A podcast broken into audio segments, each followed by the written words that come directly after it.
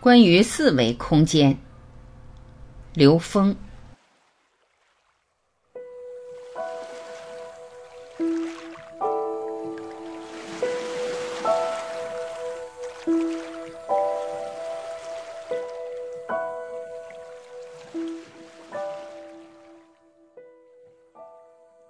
从一维到二维到三维空间，每提升一维，就会提升无穷多倍的美感。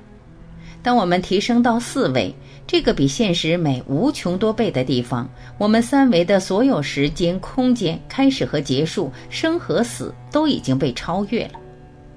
这是多么美妙的理论！它告诉我们，生命有无限拓展的空间。郭德纲口中的“你一定能活到死”，只是局部事实，全部事实似乎应该是生和死都只是属于三维空间的梦幻泡影。在更高的生命维度，其实谁也不曾真的消失。我们看到的实体，包括人，全是能量波成的像，而能量波没成像的能量集合是什么呢？是信息。那信息是什么呢？最简单的信息是正弦波，只要起一个波，就是我们说的一念。佛教讲一念一众生，但一般人只注重了能量波的振幅。振幅强度、频率，还有它的色彩，忽略了一个最重要的问题：正弦波的维度，也就是它的自由度。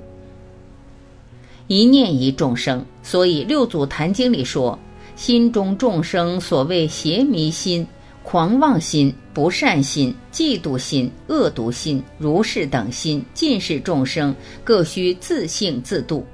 每个人都可以度尽无量无边的众生。”因为每个人都有无量无边的念头，我们以为这些小众生只被囚禁在自己的脑海深处，神不知鬼不觉，却不知他们的自由度甚至可以超越我们所能认知的维度。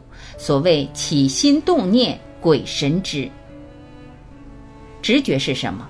直觉是来自高维的信息。我们人类所有科学发明来自于灵感，灵感是来自于高维的信息。人的智慧和科学推演不一样，它是从最高智慧往下看，它讲天人合一，它讲无上正等正觉，也就是本自具足。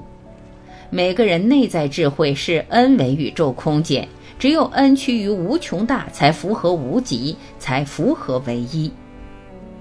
其实想摆脱人生的烦恼很简单。当我们认知到了自身的智慧有多么广阔的成长空间，谁还会为股票跌了多少点、菜市场买菜是否被坑了几斤几两而伤神？你看到的生命维度的广度，决定了你此生的自在程度。释迦牟尼佛初定时说：“众生皆具如来智慧德相。”如果一个人能把生命中的所有当下都用来转念提升，那他生活在一种全然的喜悦的生命状态。所以，佛教的修行也不是说修的未来、修的来世，修的全是当下。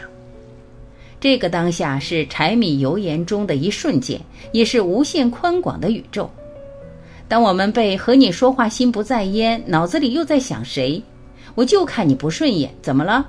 这种话勾起的负面情绪围剿时，如果能冲破这一刻的自心限量，立马回到生命的喜悦状态中，其实就是在以生命无限成长的力量和无限承载的格局，延展自己的小宇宙。